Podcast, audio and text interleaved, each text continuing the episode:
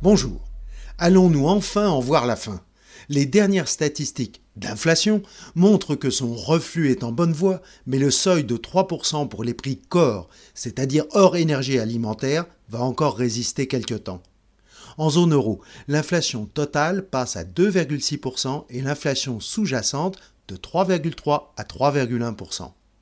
Même tendance confirmée aux USA où l'inflation PCE corps de janvier ressort à 2,8%. Néanmoins, la Fed et la BCE ne devraient pas interrompre leur lutte contre l'inflation dès maintenant, même si les tensions sur les prix s'amenuisent. La hausse moyenne des salaires en zone euro sur un an baisse à 4,5% et aux USA remonte légèrement à 4,5% puisque l'activité n'est pas passée en récession. La forte confiance des ménages aux États-Unis commence à s'étioler puisque l'indice du Conference Board diminue à 106,7 contre 110,9 précédemment.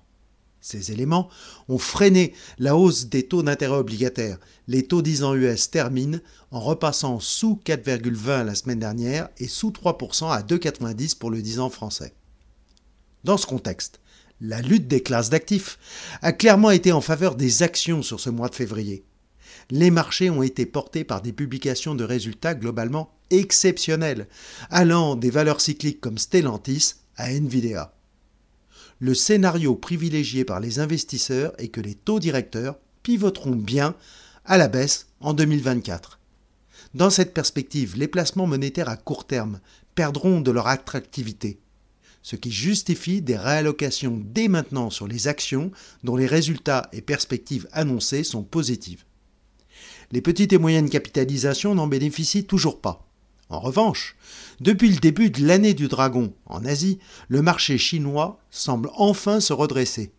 Près de plus 10% pour l'indice de la bourse de Shanghai en février. Le Parti communiste chinois débute son congrès annuel et beaucoup attendent que le Premier ministre présente à l'Assemblée populaire un plan de relance ambitieux après une année 2023 à environ 5% de croissance et des indicateurs encore mitigés puisque le PMI manufacturier ressort à 49,1 toujours en secteur de contraction.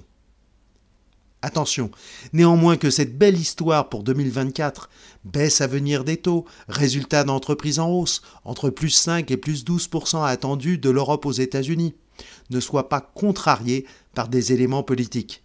Les élections américaines, le Moyen-Orient, et aussi des propos qui rappellent la guerre froide, mais cette fois-ci entre l'Europe et la Russie autant de sujets à surveiller qui pourraient remettre en cause la tendance positive, ce beau roman, cette belle histoire. À la semaine prochaine.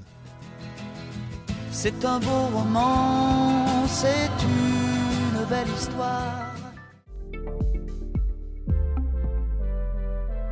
Retrouvez nos podcasts sur Spotify, Apple Podcasts et sur toutes les plateformes d'écoute.